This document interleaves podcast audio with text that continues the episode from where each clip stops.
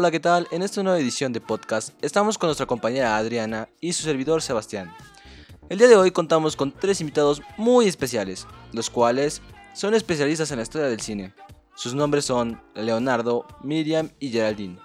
Los tres se han dedicado con el paso de los tiempos a estudiar el cine y el día de hoy vienen a contarnos un poco sobre el tema. Comencemos. Hoy en día el cine se ha convertido en uno de los medios más importantes para la difusión de la cultura, arte y el entretenimiento. La forma de ver el cine ha cambiado significativamente en las últimas décadas. ¿Qué tal, Leonardo? Me da mucho gusto presentarte en este nuevo podcast. Me gustaría que nos hablaras un poco de quién comenzó el proyecto de la cinematografía. Claro, con gusto. Pues mira, el origen del cine lo encontramos en el año 1654, cuando el sacerdote alemán Atanasio Kircher experimentaba con imágenes en movimiento, gracias a su famosa linterna mágica.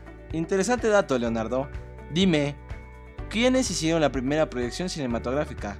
Ah, pues mira, los hermanos Lumière exhibieron en público su invención con una breve proyección de un tren llegando a una estación, el 28 de diciembre de 1895 en París. Muchas gracias, Leonardo. Ahora los dejaré con mi compañera Adriana.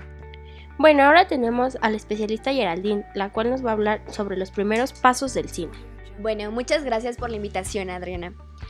Para empezar, los primeros pasos del cine fueron los trabajos de Thomas Alva Edison en 1889 que llevó el invento del que llamó kinetógrafo, que fue la primera cámara sonora en el que añadió un fonógrafo, permitiendo grabar sonido e imagen a la vez.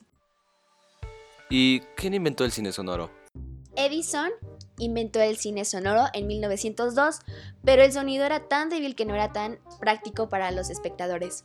Luego, gracias al cronófono de Leon Gaumont, fue posible el cine sonoro, pero no se proyectaría el primer largometraje sonoro mediante la sincronización de un disco con el proyector. La película en cuestión fue El cantor de jazz de la Warner Brothers. Las primeras imágenes del cine fue con una película en movimiento continuo entre una lente y un foco o fuente de luz. No había proyección en pantalla y era preciso aplicar el ojo con una, ranura para contemplar el desarrollo de una pelea de boxeo o cualquier cosa de una bailarina, unos bebés o cualquier interés semejante. Pues esos fueron algunos de los primeros filmes, pero Edison logró vender sus curiosos artefactos. Prueba de ello es que ahora es uno de los principales personajes del cine. Me causa mucha intriga cómo es que se introdujo el cine a los espectadores. En 1894 nacían las primeras proyecciones con el norteamericano Mervyn Leroy, eh, pionero del proyector moderno los hermanos de Tate instalaron una especie de multicine, 10 kinetoscopios de Edison hacia lo que se lanzaba el público ávido de novedades para ver las extrañas imágenes o primeras películas, un hombre estornudando o un caballo corriendo. Y pues sí, Geraldine, a partir de aquel momento la historia del cine sería una sucesión insensatamente de ideas geniales que se irían mejorando decisivamente. Y retomando la historia del cine, sin duda alguna, dentro de la evolución del cine fue la invención del cine a color. Aunque recordemos que esta al principio no, fue de gran calidad, pero sí marcó un hábito en la historia del cine, ya que nunca volvería a ser igual que antes. Sí, y pues bueno, en esa parte entramos en cuál es la influencia que tuvo el cine en nuestro país. ¿Qué tienes que decirnos al respecto, Leonardo? La llegada del cine a México fue un fenómeno muy importante. Las personas quedaban maravilladas frente a las exhibiciones de cintas, que aunque duraban poco o no tenían sonido, los espectadores quedaban maravillados. Y pues es muy importante mencionar sobre los personajes más influyentes del cine. Claro, como Dolores del Río, que en sus mejores momentos presentó al cine la belleza femenil mexicana. Recordemos también que su carrera inició en Hollywood, Sí, y también participó en películas como Flor Silvestre y María Candelaria, que llevaron a la imagen de México a todo el mundo. Entonces, ¿cuándo comenzó a pensar usted en el cine? Yo no pensaba en el cine. El cine pensó en mí. Y entre las más influyentes también se encuentra María Félix.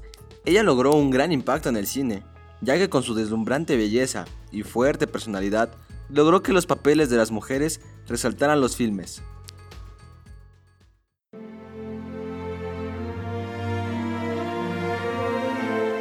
Si tú quieres dejar a un hombre, investigalo. Pero si no lo quieres dejar, no le busques porque vas a encontrar. Ahora que lo mencionas, me recuerda a Jorge Negrete, que fue una de las figuras más influyentes de la cinematografía mexicana. De hecho, solía presentarse como un auténtico charro, con arrogancia y siendo un duro rompecorazones en la mayoría de sus películas. Parece que este momento ya lo hemos vivido. O lo hemos soñado. ¿Quién sabe cuándo? Hace siglos tal vez. En otra vida.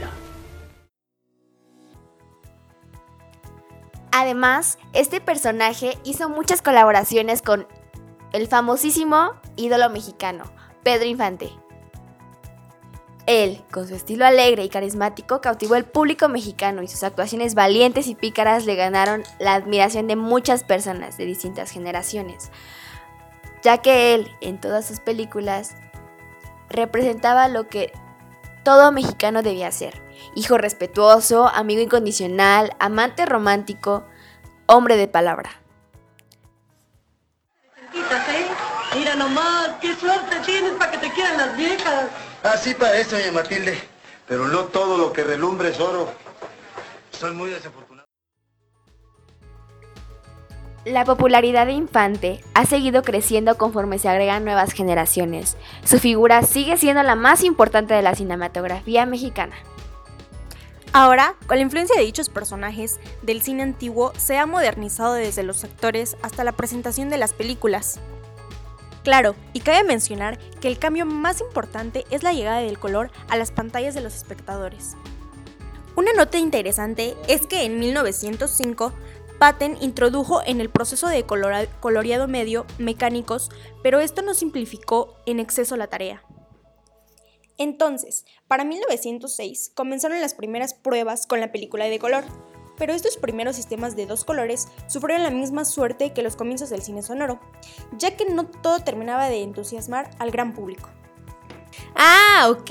Entonces el cine sonoro fue primero que el cine a color. Y gracias a ello, hoy en día podemos ver las películas en alta definición. Bueno, ahora entendemos que el cine ha evolucionado conforme avanza el tiempo, pues las costumbres y la ideología de la sociedad han cambiado de generación en generación, aceptando así sacar a la luz temas que se encontraban escondidos y eh, convertidos en tabúes.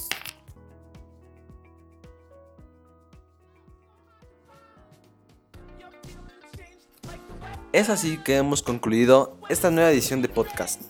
Quiero agradecer la presencia de tres grandes invitados, los cuales se han dedicado mucho al estudio del cine. Al contrario, muchas gracias a ustedes por habernos invitado a este programa. Fue un placer venir a compartirles un poco de nuestros conocimientos. Espero que les haya gustado mucho. Nos vemos en el siguiente podcast. Adiós.